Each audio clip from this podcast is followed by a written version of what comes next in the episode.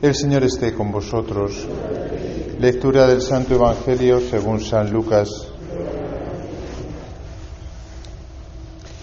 En aquel momento se presentaron algunos a contar a Jesús lo de los Galileos, cuya sangre había mezclado Pilato con la de los sacrificios que ofrecían. Jesús respondió, ¿pensáis que esos Galileos eran más pecadores que los demás Galileos porque han padecido todo esto?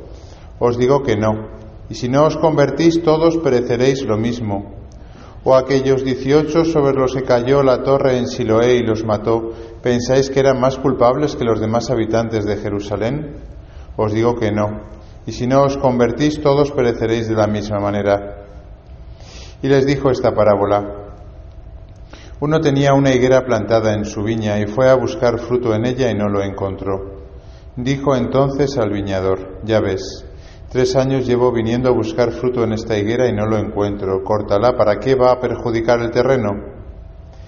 Pero el viñador respondió, Señor, déjala todavía este año y mientras tanto yo cavaré alrededor y le echaré estiércol a ver si da fruto en adelante. Si no, la puedes cortar. Palabra del Señor.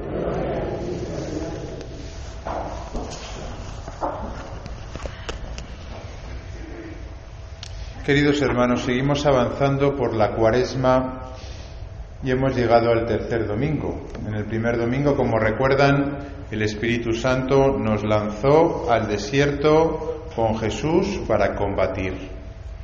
La cuaresma es un tiempo de pelea, de purificación, de intentar mejorar, de intentar convertirnos, ¿no?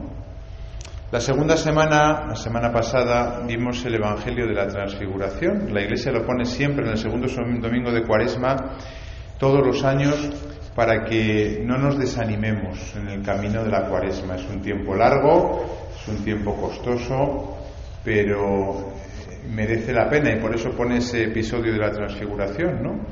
Donde Jesús se transforma y los tres discípulos, ¿no? Ven a, Jesús con toda la fuerza que tiene, ¿no?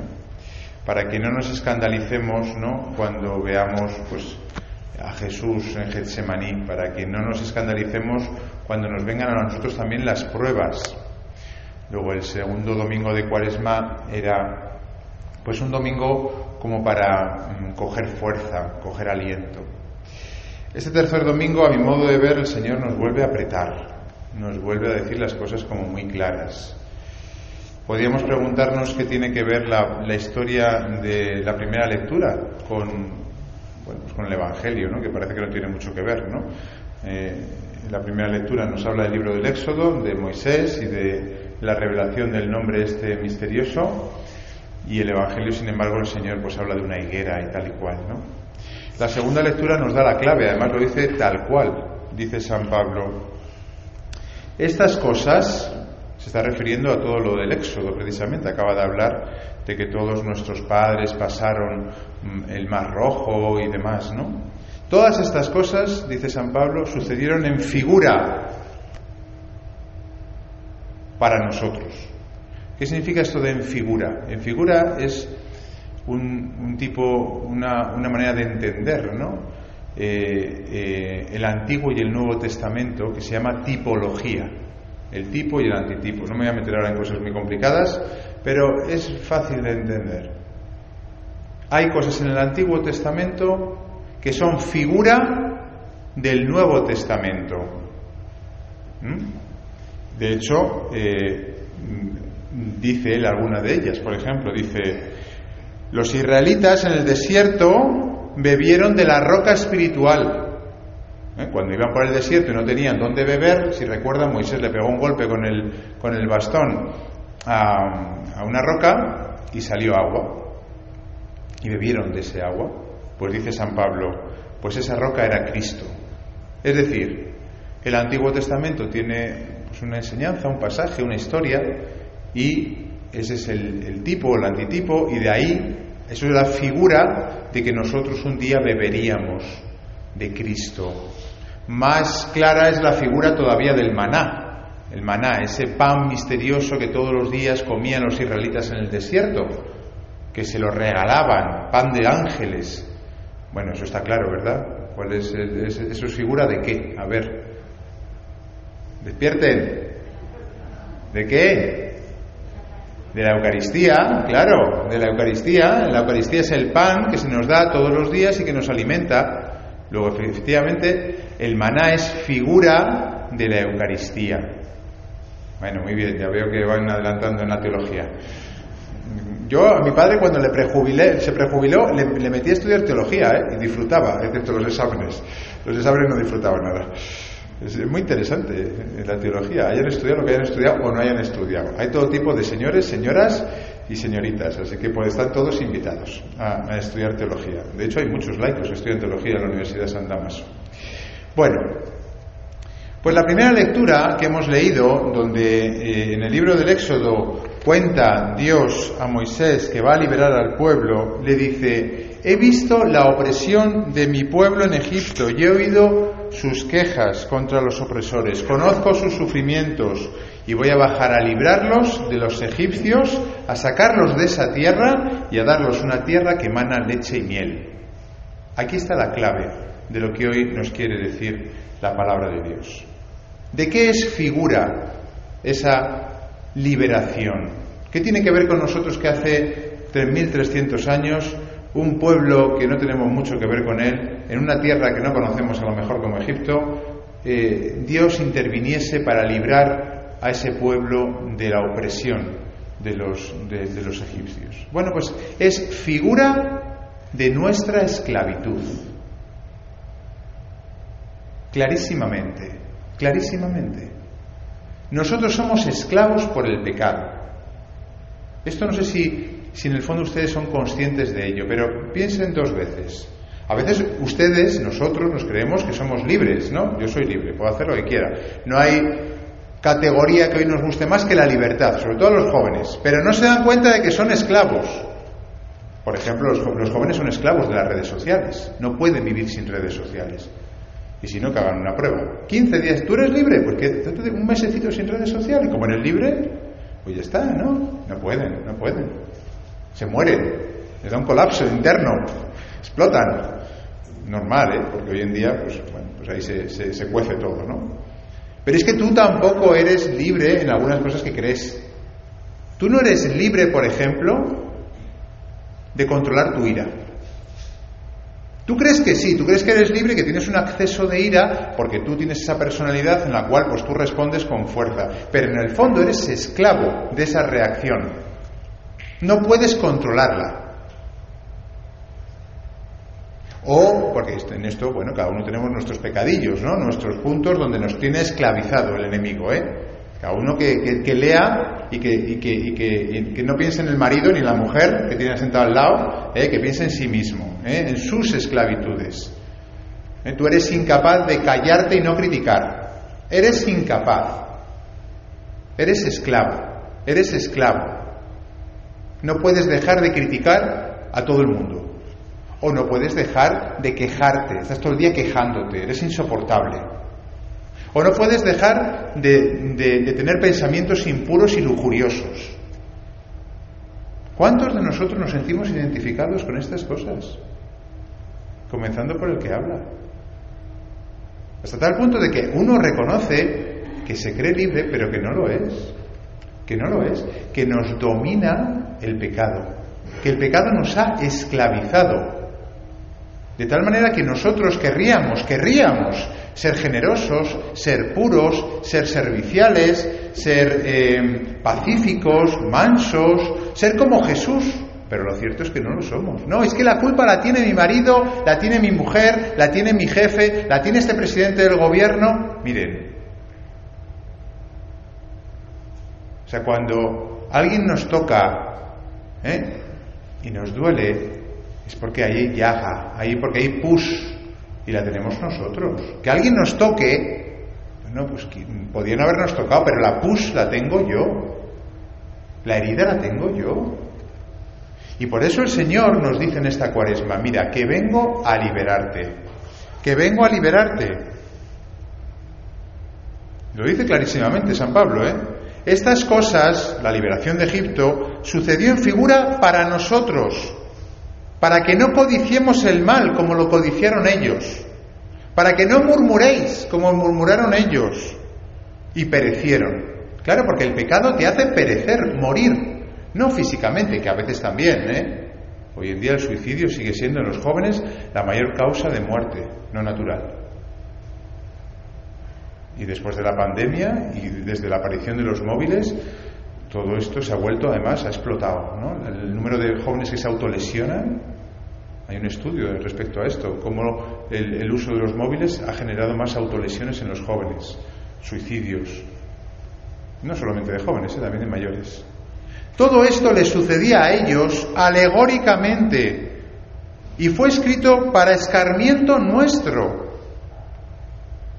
Fijaros, está clarísimo que cuando el Señor ha hecho esto con el pueblo de Israel, va por nosotros.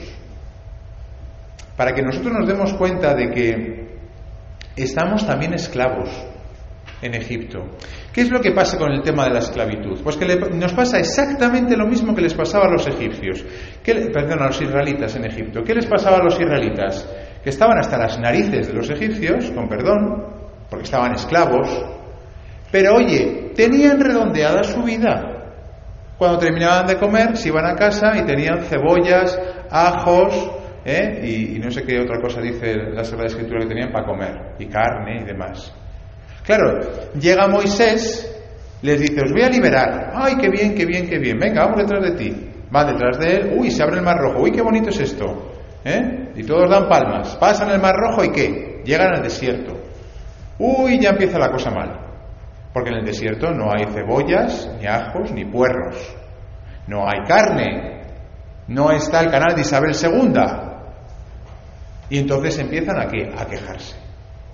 Empiezan a dudar.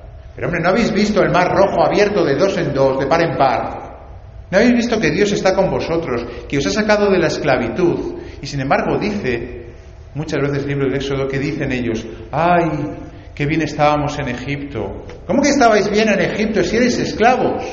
Pero nos pasa exactamente igual a nosotros. Nos pasa exactamente lo mismo. El Señor llega y nos dice, venga, cuaresma, purificación, Voy a librarte de todos esos pecados que te tienen enganchado, para que dejes de quejarte, para que dejes de murmurar, para que dejes de tener ideas eh, y pensamientos impuros, para que no seas tan iracundo. Y entonces te, lleva al desierto, que es el desierto. El desierto es pues la prueba, la prueba de, de ejercitarte para no tener que caer en ese tipo de cosas, es decir, para vencer.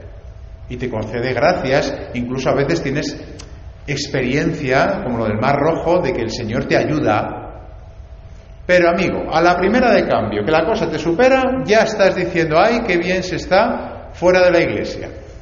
Ay, qué bien se está sin los mandamientos. Ay, qué bien se está, pues siendo en el fondo, pues como mis amigos que hacen lo que les da la gana y les va bien. ¿Cómo que les va bien? No les va bien, al mundo no le va bien. No, no, no le va bien al mundo. Lo que pasa es que el mundo se pone por mucho maquillaje. Pues ya está, como hacemos nosotros también, ¿eh? Nos ponemos maquillaje para aparentar que estamos bien. Pero uno no puede estar bien cuando está esclavizado. Y, esto es lo curioso, o sea que Dios es el que está intentando sacarnos de la esclavitud y nosotros nos estamos resistiendo. Como con los egipcios, que les está salvando de, de una esclavitud que llevaban 400 años esclavizados y ellos estaban diciendo, ay, qué bien estaba esclavizado, pero serás tonto, con perdón. Serás tonto. Pero como nos supone un esfuerzo, como nos cuesta, pues entonces a la mínima de cambio ya nos echamos para atrás. Por eso estas cosas, hermanos, como dice San Pablo, ¿no? Nos vienen muy bien, sirven para escarmiento nuestro, o sea, para darnos cuenta de lo que Dios está haciendo con nosotros. Y por eso el Evangelio, claro, se entiende perfectamente. ¿Qué, ¿Qué, es el Evangelio? El Evangelio es, oye, que te conviertas, dice Jesús, que te conviertas que he venido a buscar fruto en ti y no lo he encontrado. Y el, viñador dice, ten paciencia, ten paciencia. Y eso es verdad. La verdad es que gracias a Dios, Dios tiene mucha paciencia con nosotros. Nos quiere muchísimo. Nos quiere muchísimo. Y ciertamente que nos da una y otra oportunidad. Fíjense qué bonita ha sido la oración colecta que hemos rezado, que no sé si se han dado cuenta, porque la oración colecta es la típica que dice, ¿sabéis el cura? La dice rápido para que me siente. Pues dice así, oh Dios, autor de toda misericordia y bondad, que aceptas el ayuno, la oración y la limosna como remedio de nuestros pecados. Mira con amor, mira con amor el reconocimiento de nuestra pequeñez y levanta con tu misericordia a los que nos sentimos abatidos por nuestra conciencia. Qué bonito es esto. Cuando nosotros reconocemos delante del Señor que estamos esclavizados, que no somos buenos, que somos malos a veces, el Señor nos levanta con su misericordia. El Señor nos mira con amor.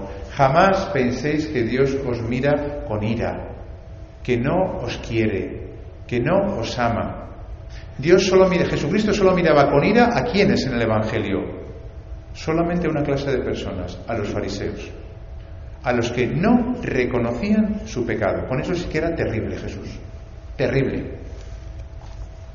Pero con los pecadores Jesús se deshacía, se deshacía. Por eso la cuaresma es un tiempo para pedir perdón, para reconocer nuestras esclavitudes, para darnos cuenta de nuestros errores, para pasar por el confesionario. Y no porque lo pide la iglesia una vez al año, que no es poco, ¿eh? Cumplir con el mandamiento pascual, sino porque lo necesitamos, porque si hacemos esto de pedirle perdón al Señor, pues oye, Él se vuelca. ¿Quién de nosotros ha sentido en el confesionario que Dios no le quiere? Todo lo contrario, siempre sale uno contento. Luego, primera cosa, pedir perdón al confesionario en esta cuaresma. Pedir perdón, reconocerlo. Segunda cosa, pues hombre, ver en nuestra vida cuáles son esos desiertos donde Dios nos mete y donde tenemos que, pues sí, esforzarnos, como, como los israelitas en el desierto, donde tenemos que luchar contra esos pecados que nos tienen esclavizados. Luego nos va a costar, nos va a costar. Es más fácil estar esclavo, es más difícil sacudirse las cadenas. Luego, que tengamos esa capacidad de ver cuando Dios nos pone en situación de mejorar, y eso basta pararse un poquito y decir, vamos a ver, ¿esto que me está pasando? ¿Es casualidad? ¿O es Dios que me quiere mucho, que me ha puesto a ejercitarme en qué? Pues en la pureza, en la mansedumbre, en el no criticar, en el ser servicial, en el rezar más en esta cuaresma, que me paso todo el día corriendo arriba para abajo y no le dedico nada de tiempo al Señor. Pues todos los mandamientos, al fin y al cabo, oye. En dar limosna, si soy un agarrado, Luego, hay que ver cuando Dios nos pone en esa situación, en esa situación en la cual pues nosotros pues tenemos que ejercitarnos. Y tercero, hombre, ejercitar las virtudes en general, que es lo mismo que he dicho antes. O sea, Dios nos pone en situaciones, pero también nosotros podemos poner de nuestra parte y decir, oye, mira, voy a ser más caritativo con los que tengo al lado, con el Señor voy a rezar un poquito más. No porque el Señor ya, me haya puesto en situación, sino porque, oye, estamos en cuaresma, pues ya está, oración, penitencia y ayuno. Las tres prácticas de toda la vida, qué buenas son. Voy a ser más generoso, voy a ser más servicial, voy a ser más pacífico, más manso. Cualquiera de las virtudes, virtudes, no valores. Los valores son una cosa de este mundo. Virtudes, que la virtud es yo y Dios, mi esfuerzo y la gracia de Dios. Luego, esos tres campos, por lo menos, son tres campos para ejercitarnos en esta cuaresma. ¿Eh? Petición de perdón, sacramento de la confesión, la voluntad de Dios que nos pone en situaciones de desierto y de prueba, de lucha, para liberarnos de la esclavitud. Y tercero, bueno, pues crecer en virtud, llegar a esa tierra que emana leche y miel, donde oye uno es pacífico, es libre, es manso, eh, pues no, no, no, se, no se exaspera por las cosas. No sé, eso es lo que en el fondo buscamos, ¿no? Esa libertad interior de que alguien te venga, te insulte a la cara, te, te escupa la cara y tú te quedas tan tranquilo porque dices, mira, lo siento, hijo, porque pues, pues ya está, esa libertad interior de, que nadie nos saque de nuestra paz ¿no? y de nuestra situación ¿no? controlada de amor ¿no? que debemos de, vivir y de paz que el Señor quiere para nosotros. Esa tierra que emana leche y miel es la figura de esa situación. Bueno, pues que avancemos por la cuaresma con gran deseo de seguir avanzando con la ayuda del Señor.